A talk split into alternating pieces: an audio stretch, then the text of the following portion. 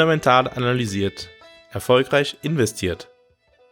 Fundamental analysiert ist dein Partner auf deinem Weg zu deiner persönlich optimalen Portfolioaufstellung. Mit einem strukturierten Prozess begleitet Fundamental analysiert dich auf deinem Weg zu deinem optimalen Portfolio. Ich persönlich bin davon überzeugt, dass jeder Mensch ein persönlich optimales Portfolio braucht. Auch du. Wenn du dich dafür interessierst, deine Chancen zu nutzen, um deinen Zielen näher zu kommen, geh jetzt auf fundamentalanalysiert.com, schau dir an, wie ich arbeite und vereinbare ein kostenloses Erstgespräch. Fundamental analysiert arbeitet komplett unabhängig von Banken oder von Vorgesellschaft. Der Weg, wie fundamental analysiert sein Geld verdient, ist durch Analysen, die dich persönlich optimieren, die für dich das Optimale herausholen. Mein Ziel ist es, dich zu befähigen, mit deinem Portfolio den maximalen Erfolg zu erzielen und dabei auf eine Art und Weise aufgestellt zu sein, dass du zu jeder Zeit ruhig schlafen kannst. Gehe also jetzt auf fundamentalanalysiert.com,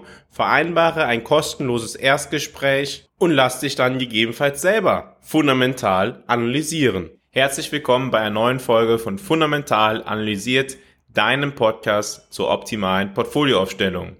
Heute wollen wir uns mit dem Thema beschäftigen, woher denn eigentlich die Renditeunterschiede zwischen den verschiedenen Anlageklassen kommen. Wir wollen dazu einmal auf einen sehr langen Zeitraum schauen, um erstmal zu gucken, was sind denn eigentlich die durchschnittlichen Renditen, die die verschiedenen Anlageklassen nach Betrachtung der Inflation erzielen. Wir schauen dazu auf den größten Finanzmarkt der Welt, wir schauen dazu auf die USA, auf den Zeitraum von 1802 bis 2012, also auf insgesamt über 210 Jahre.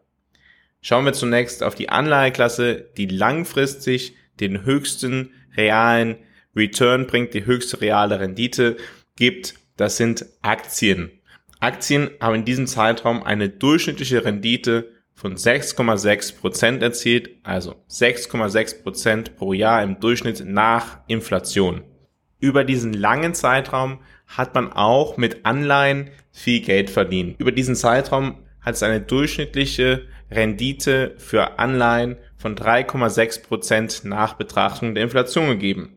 Blickt man nur auf die Staatsanleihen, kommt man auf eine Rendite von 2,7 Prozent. Schauen wir auf etwas, was für viele Menschen auch oftmals sehr interessant ist, schauen wir auf Gold. Gold hat über die letzten 200 Jahre nur eine Rendite real von 0,7 Prozent gebracht, erfüllt dementsprechend seine Funktion als Inflationsschutz, allerdings schafft es keine neuen Werte. Der US-Dollar hat in der Zeit pro Jahr im Durchschnitt 1,4 Prozent verloren. Wie kann man diesen Verlust des US-Dollars interpretieren? Naja, er ist im Zweifel einfach die Inflation. Und ja, jetzt kann man sagen, es gibt innerhalb dieser 200 Jahre verschiedene Zeithorizonte und in diesen Zeithorizonten haben die verschiedenen Anlageklassen besser oder schlechter performt. Allerdings finde ich es sehr interessant, immer auf langfristige Zeiträume zu schauen, um damit eine Conclusio zu ziehen. Aber es ist natürlich auch richtig, dass wir nicht 200 Jahre leben werden. Dementsprechend brauchen wir eine Geldanlage, die für die jetzige Zeit gut passt. Allerdings machen diese Unterschiede relativ viel deutlich. Die Frage ist ja wirklich, warum sind die Renditeunterschiede langfristig so eindeutig? Warum ist es so eindeutig, dass langfristig Aktien die höchste Rendite gebracht haben? Warum ist es so eindeutig, dass das Halten von Geld in US-Dollar nicht die beste Idee ist?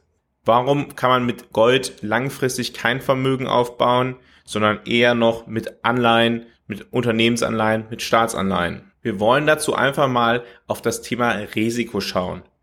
Geldanlage sollte man sehr stark unter dem Risikoaspekt verstehen. Wenn ich mein gesamtes Geld im Bargeld, sagen wir einmal in US-Dollar halte, dann habe ich kein wirkliches Risiko, dass mein Geld morgen weniger ist. Nee, ich habe es in der Hand. Ich investiere es nicht. Das einzige Risiko, was ich habe, ist die Inflation. Das heißt, dass die Preise um mich herum steigen. Und das ist historisch gesehen der Fall. Also man bezahlt letztendlich jedes Jahr mit der Inflation dafür, dass man das Geld immer bei sich hat, dass man nicht Risiko eingeht. Das geringste nominale Risiko liegt also im Bereich des Bargeldes. Real geht damit natürlich dauerhaft ein Verlust des eigenen Vermögens einher. Blicken wir nun auf die zweitschlechteste Anlageform in den vergangenen 200 Jahren, das ist die Anlageklasse Gold. Gold verhält sich generell ähnlich wie Bargeld. Nur mit dem Unterschied, dass Gold in der Menge nicht unbegrenzt erweiterbar ist, dementsprechend einen Schutz vor der Inflation bietet. Darüber hinaus ist es bei Gold ja auch so, dass der Goldpreis insgesamt schwanken kann. Dementsprechend wird derjenige, der dieses Risiko eingeht, dass der Goldpreis schwanken kann, langfristig mit einer Risikoprämie entschädigt. Das heißt, dass der Anleger, der in Gold investiert, seinen realen Wert erhält über eine lange Zeitperiode und zusätzlich für das eingegangene Risiko mit einer minimalen Rendite entschädigt wird. Dass Gold langfristig keine große Rendite abwirft, ist eigentlich auch relativ logisch. Das Gold kann nicht dafür verwendet werden oder nur zu einem sehr geringen Teil dazu verwendet werden, um Wirtschaftswachstum, um eine innovative Idee zu unterstützen oder ein Unternehmen zu finanzieren. Nein, das Gold liegt meistens einfach in einem Tresor und tut nichts weiteres. Und das ist übrigens auch der Grund, warum Investoren wie Warren Buffett es immer abgelehnt haben, in Gold zu investieren. Nun bewegen wir uns etwas aufwärts, was die langfristigen Renditen der verschiedenen Anlageklassen angeht. Wir stellen fest, dass im Betrachtungszeitraum in über 210 Jahren Staatsanleihen im Durchschnitt eine Rendite von 2,7 Prozent abgeworfen haben. Wie begründet sich diese Rendite der Staatsanleihen? Solange es keine Verzehrung, also Staatsfinanzierung durch die Zentralbank gibt, dann besteht natürlich beim Kauf einer Staatsanleihe ein gewisses Risiko. Gegebenenfalls könnte der Staat pleite gehen. Dieses Risiko ist natürlich gerade bei den USA deutlich niedriger als bei einem Unternehmen. Aber es ist ein Risiko und dieses Risiko wird im Zeitverlauf entschädigt.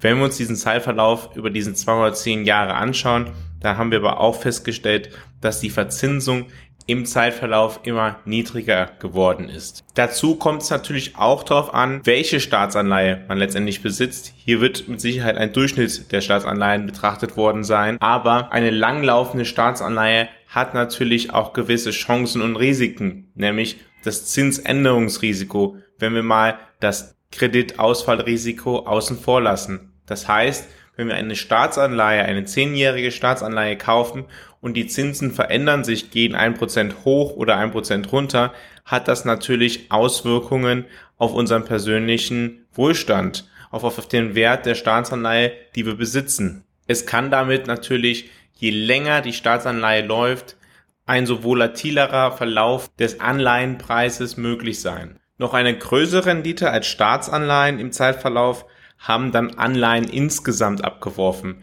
Das erklärt sich natürlich daraus, dass die Anleihe, die Unternehmensanleihe zum Beispiel, ein gewisses höheres Risiko beinhaltet, als wenn man dem Staat das Geld gibt. Die Kreditausfallwahrscheinlichkeit eines Unternehmens ist gewöhnlich höher als die Kreditausfallwahrscheinlichkeit eines Staates. Und dieses Risiko möchte derjenige, der sein Geld verleiht, natürlich entschädigt bekommen. Dementsprechend muss die Rendite für eine Unternehmensanleihe gewöhnlich höher sein als die Rendite für eine Staatsanleihe. Auch mithin der Anlageklassen der Unternehmensanleihen gibt es natürlich große Unterschiede. Anleihen können sehr sicher sein, Unternehmensanleihen können sehr sicher sein oder können besonders viel Risiko beinhalten. Je mehr Risiko die Anleihe beinhaltet, desto höher ist die Rendite gewöhnlich. Schauen wir auf den Fall, wenn ein Unternehmen nicht mehr zahlungsfähig ist, dann wird gegebenenfalls aus den bestehenden Vermögenswerten des Unternehmens der Gläubiger teilentschädigt. Und damit kommen wir dann zu Aktien. Der Eigentümer eines Unternehmens ist der letzte, der entschädigt wird, wenn das Unternehmen insolvent ist.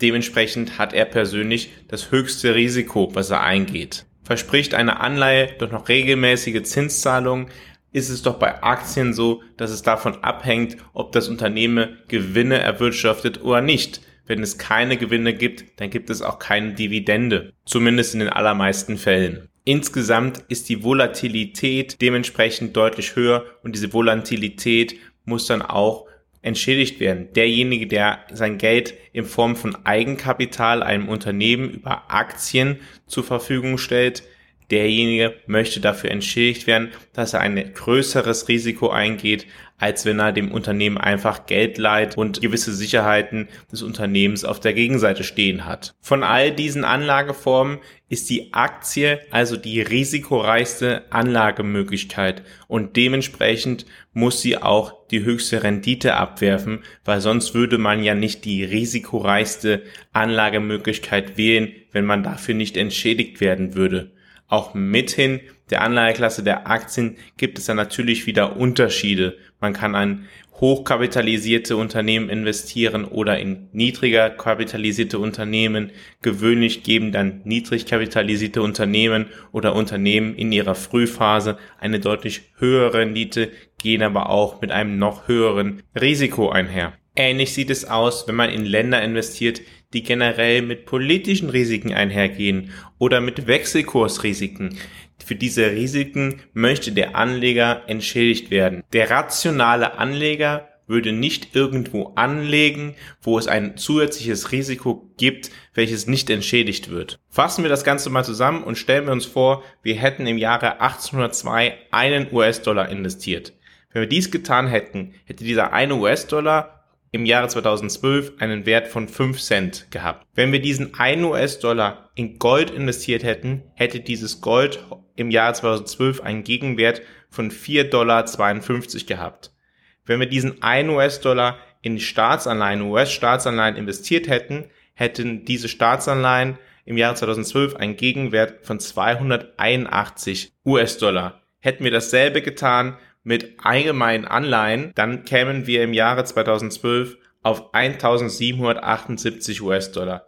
Hätten wir jedoch das Geld in Aktien im Jahre 1802 investiert, hätten wir einen Dollar im Jahre 1802 in Aktien investiert, hätten wir im Jahre 2012 704.997 US-Dollar gehabt. Beeindruckende Unterschiede. Denken wir noch über diese Anlageklassen hinaus, denken wir an so etwas wie private Unternehmen, die nicht börsengehandelt sind, also Private Equity, wo du Geld binden musst, wo du Geld gegebenenfalls für zehn Jahre nicht zur Verfügung hast. Dort gibt es dann noch die sogenannte Liquiditätsprämie. Das heißt, der Private Equity Fonds bzw. das Unternehmen, in dem das Geld investiert ist, kann mit dem Geld eine gewisse Zeit frei agieren.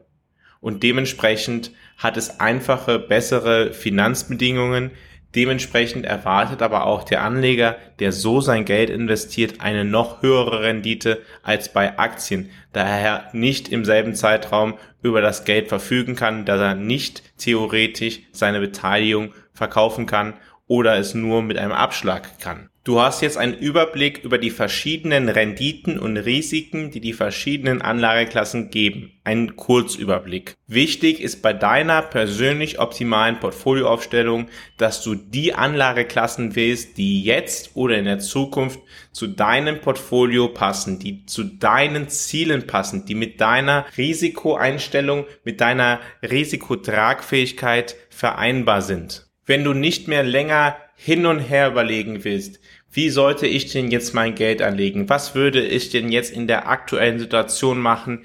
Welche Anlageklasse passt denn zu mir? Wie kriege ich denn das eigentlich hin, das Geld für die nächsten Jahre anzulegen, wenn ich doch bald ein Haus kaufen möchte, etc., etc. Wenn du dich persönlich optimal aufstellen möchtest, ohne dir die ganze Zeit Sorgen machen zu müssen, dann geh jetzt auf fundamentalanalysiert.com, vereinbare ein kostenloses Erstgespräch, lerne mich kennen, lerne verstehen, wie ich dir helfen kann und dann schauen wir mal, ob wir gegebenenfalls zusammenarbeiten, ob ich dich unterstützen kann oder ob wir es bei dem guten Gespräch belassen. Ich bin persönlich immer sehr glücklich, wenn eine Portfolioaufstellung abgeschlossen ist, wenn ich weiß, dass Menschen jetzt einen Plan haben, wie sie mit ihrem Geld umgehen, wie sie ihr Geld anlegen, weil es ihr Leben letztendlich langfristig vor allem verändert weil es sie zu Menschen mit mehr Wohlstand macht, weil es sie zu Menschen mit weniger Stress, finanziellen Sorgen macht und vor allem auch, weil es ihnen langfristig eine finanzielle Unabhängigkeit und Planbarkeit gibt. Geh also jetzt auf fundamentalanalysiert.com und schau dir an, wie ich dich unterstützen kann. In der morgigen Folge möchte ich mit dir darüber sprechen, warum ich aktuell mit Blick auf die Weltwirtschaft so viele Warnsignale wie selten zuvor sehe. Sei also morgen wieder dabei, wenn es wieder heißt, Fundamental analysiert, erfolgreich investiert.